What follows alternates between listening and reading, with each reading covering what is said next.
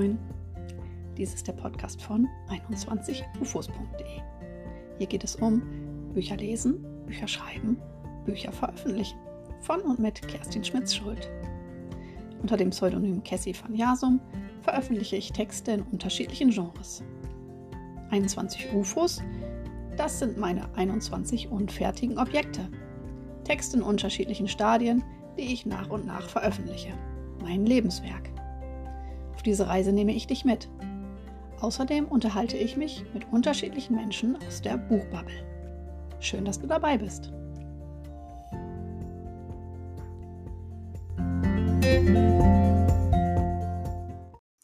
Herzlich willkommen zu einer neuen Episode des Podcasts von 21ufos.de. In der heutigen Episode geht es um das Thema Social Media, Last oder Freude. In dieser Episode ähm, nenne ich verschiedene Dienstleister, daher vorab Werbung. Ja, wenn ich auf meinen sozialen Kanälen unterwegs bin, was jeden Tag der Fall ist, fällt mir immer wieder auf, dass AutorInnen in einer Auszeit, eine Insta-Pause oder gleich ganz weggehen. Heute möchte ich ein bisschen aus dem Nähkästchen plaudern, wie es mir ergangen ist warum es mir heute meist Spaß macht und welche Schritte du unternehmen könntest, falls Social Media für dich momentan eher eine Last als ein Quell der Freude ist. Was es heute nicht gibt, das sind Profi-Tipps für Social Media Marketing. Dafür gibt es viel kompetentere Leute, deren Hilfe ich selbst gerne in Anspruch nehme. Ich bin Schreibexpertin, kein Social Media Manager. Es geht wirklich um eine Nicht-Profi-Perspektive, denn aus der schauen wohl die meisten AutorInnen auf diesen Bereich. Es geht darum, wie ich bestimmte Probleme gelöst habe und angehe und was du für dich mitnehmen kannst. Als ich mich Anfang 2021 entschieden habe, das ganze Thema Schreiben noch einmal ganz neu anzugehen, war eine meiner ersten Taten, aktiv auf Instagram zu werden. Da ich damals nicht einmal wusste, was ein Hashtag ist, habe ich einen Instagram-Grundlagenkurs bei Janet Sandel vom Bookerfly Club gebucht und danach einen Aufbaukurs für fortgeschrittene Nutzer bei Annika Bühnemann von vom Schreibenleben.de. Danach fühlte ich mich sicherer, um auf Social Media durchstarten zu können. Zudem haben sich tolle Kontakte zu anderen AutorInnen ergeben, die sich teils bis heute gehalten haben. So etwas ist einfach wunderbar. Trotzdem basierten meine Aktivitäten weitgehend auf Versuch und Irrtum. Ich übte mich in Canva, einem äh, Online-Tool für Grafikdesign, das ich in den Fortbildungen kennengelernt hatte, zunächst lange Zeit auch in der kostenlosen Version. Mittlerweile nutze ich die kostenpflichtige Pro-Version, da ich nicht nur meine Social-Media-Posts damit erstelle, sondern auch Visitenkarten, Briefpapier, Flyer und vieles mehr. Ähm, für mich lohnt es sich jetzt, diese Bezahlversion zu haben, äh, doch für den Anfang reicht definitiv die kostenlose Version. Ich erstellte erste Grafiken, nahm Fotos auf, postete mein erstes Video in der Story auf Instagram und hatte dabei wahnsinniges Herzklopfen. Wie gesagt, so etwas fliegt mir nicht zu. Ich springe nicht gerne auf Bühnen, fühle mich am Schreibtisch und in Bibliotheken wohl. Gleichzeitig wollte ich mich aber trauen, ich wollte mich entwickeln, ich wollte auch meine Leserinnen erreichen. Was mir wichtig ist, wenn du vor Fotos oder Videos von dir zurückschreckst, ist das vollkommen in Ordnung. Niemand muss oder sollte sich zeigen müssen, der das nicht möchte und es geht auch definitiv anders. Zahllose Accounts zeugen davon. Für mich war es allerdings wichtig und so habe ich es durchgezogen. Aber natürlich kannst du auch bei Grafiken und Videos und Fotos bleiben, die dich nicht zeigen. Ja, allmählich ließ das Herzklopfen beim Posten bei mir nach und die Ideen kamen, auch wenn die eigentliche Bearbeitung noch sehr lange dauerte. Was mich allerdings stresste, das war die Interaktion. Ich folgte vielen Accounts und war nicht in der Lage, regelmäßig auf allen vorbeizuschauen. Immer wieder zog ich mich daher etwas zurück. Ich machte vielleicht keine Insta-Pause mehr wie bei meinen ersten Versuchen mit sozialen Netzwerken, doch war es ein ewiges Hin und Her. So richtig hatte ich meinen Style noch nicht gefunden. Und auf meinem Account ging alles kunterbunt durcheinander. Posts über meine aktuellen Veröffentlichungen unter meinem Pseudonym Cassie van Jasum, Werbung für meinen Blog und Podcast und alles rund um 21ufos.de. Und damit beging ich einen fatalen Fehler. Ich vermischte meine Zielgruppen. Je intensiver ich dann mit Sandra von der Agentur Autorenträume zusammenarbeitete, desto klarer wurde mir, dass es so nicht weitergehen konnte. Als ich dann tatsächlich ein Kinderbuch veröffentlichen wollte, auch noch unter anderem Pseudonym, war der Zeitpunkt für einen weiteren Account definitiv gekommen. Ich konnte nicht andere AutorInnen, erwachsene Leserinnen meiner Ostfriesland-Geschichten und Kinder, Eltern, LehrerInnen, ErzieherInnen gleichzeitig ansprechen. Also bekam Kerstinus Brausicke einen eigenen Account. Hier nahm ich bald ein Coaching bei Johanna Hegermann von Hanna Buchmarketing in Anspruch, die nicht nur mein Profil genau unter die Lupe nahm, sondern mir auch viele Ideen für meinen Auftritt lieferte. Zusammen mit der Marketingkampagne, die Sandra für die Veröffentlichung von Wimpel und die rote Koralle entworfen hatte, fühlte und fühle ich mich nun sicher und habe begonnen, den Account mit Leben zu füllen. So etwas ist aber bekanntlich ein Langzeitprojekt und dauert entsprechend lange. Meine Tage haben natürlich auch nur 24 Stunden und ich kann mich nicht darauf fokussieren. Mein Fokus liegt woanders. Und so kam ein dritter Account dazu, den ich mittlerweile am intensivsten bespiele, weil hier auch der größte Teil meiner Arbeitszeit hineinfließt. 21ufos.de. Auf diesem liegt mein Fokus. Erschaffe dein Lebenswerk ist dabei das Motto. Ich arbeite an meinem eigenen Lebenswerk, meinen Buchprojekten, meinen 21 UFOs, den unfertigen Objekten. Und ich helfe dir, dein Lebenswerk zu errichten. Da fließt meine Energie rein und ich liebe es, dich mit kostenlosen Schreibtipps zu versorgen, dir unseren Kurs vorzustellen oder auf meine Dienstleistung rund ums Lektorat aufmerksam zu machen. Außerdem konnte ich durch den neuen Account nun endlich genau für die Menschen posten, die ich erreichen wollte.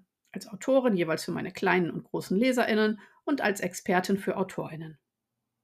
Meine Befürchtung, dass ich schreiend vor Social Media weglaufen würde, wenn ich mir mehrere Accounts zulegte, bewahrheitete sich nicht. Im Gegenteil, plötzlich herrschte Klarheit. Instagram wirkte auf mich nun wie eine gut aufgeräumte Kommode. Ich wusste, in welche Schublade was gehörte und was nicht. Falls du mir schon länger folgst, weißt du, dass ich Ordnung liebe. Was lag da näher, als das nächste Fass aufzumachen und sich einer weiteren Herausforderung zu stellen? Wäre ja sonst auch langweilig. Also auf zu Facebook. Ich kann dir sagen, da lerne ich noch täglich dazu und das wird vermutlich noch eine ganze Weile so bleiben. Stress pur für mich. Warum ich es mir trotzdem antue.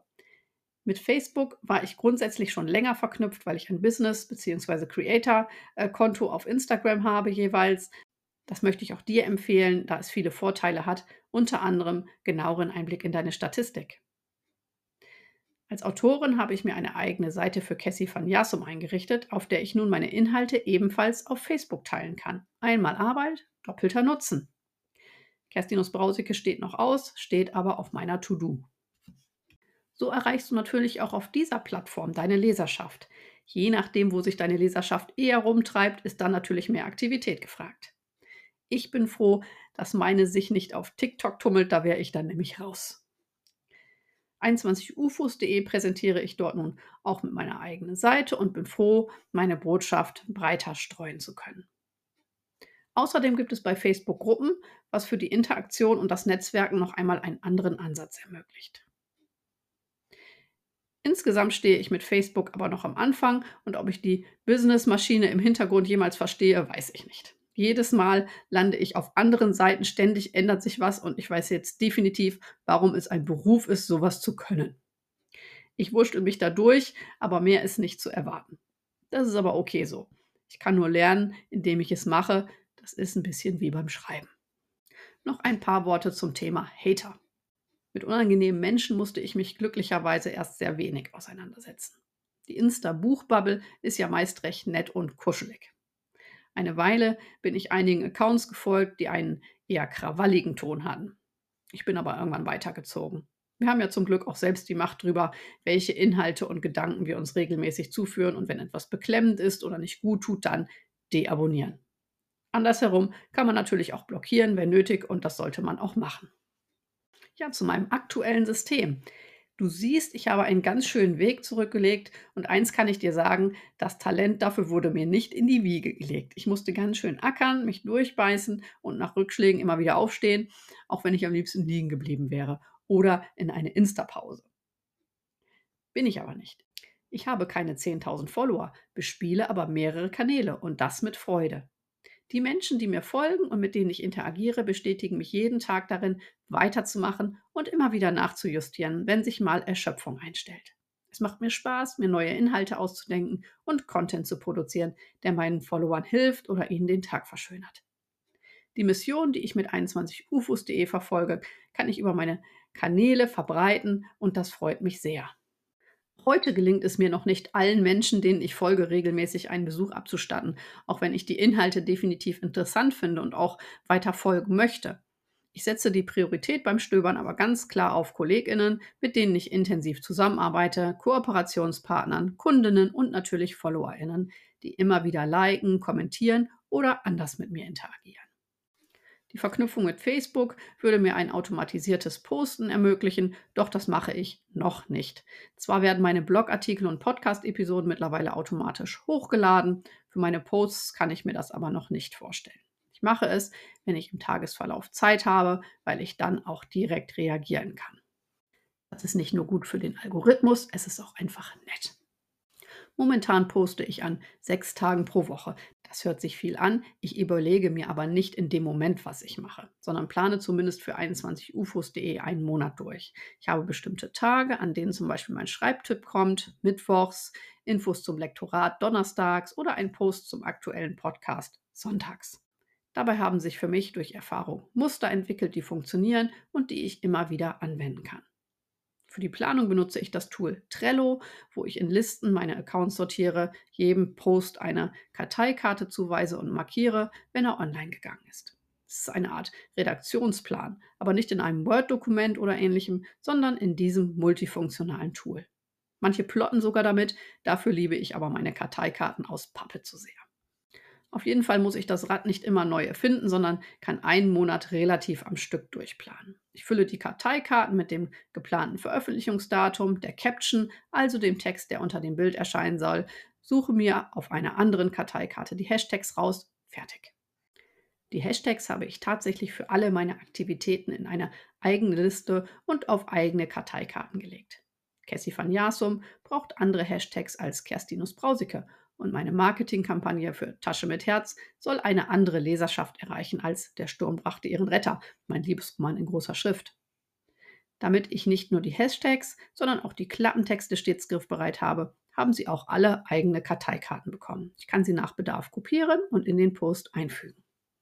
Du siehst, ich gehe einen Mittelweg aus automatisiertem, zeitsparendem und organischem, aus dem Moment lebenden Arbeiten. Ich muss mich nicht ständig neu eindenken wie früher und kann auch bei Chaos um mich herum posten, aber eben dennoch kreativ sein und auf aktuelle Erfordernisse eingehen. Zum Beispiel einen Post schieben oder vorziehen.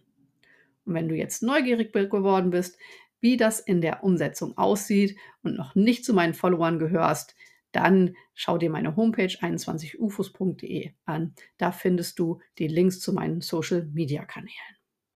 Mein Fazit. Ja, ich möchte dir Folgendes mitgeben. Social Media kann großen Spaß machen, wenn man die ersten Hürden nimmt.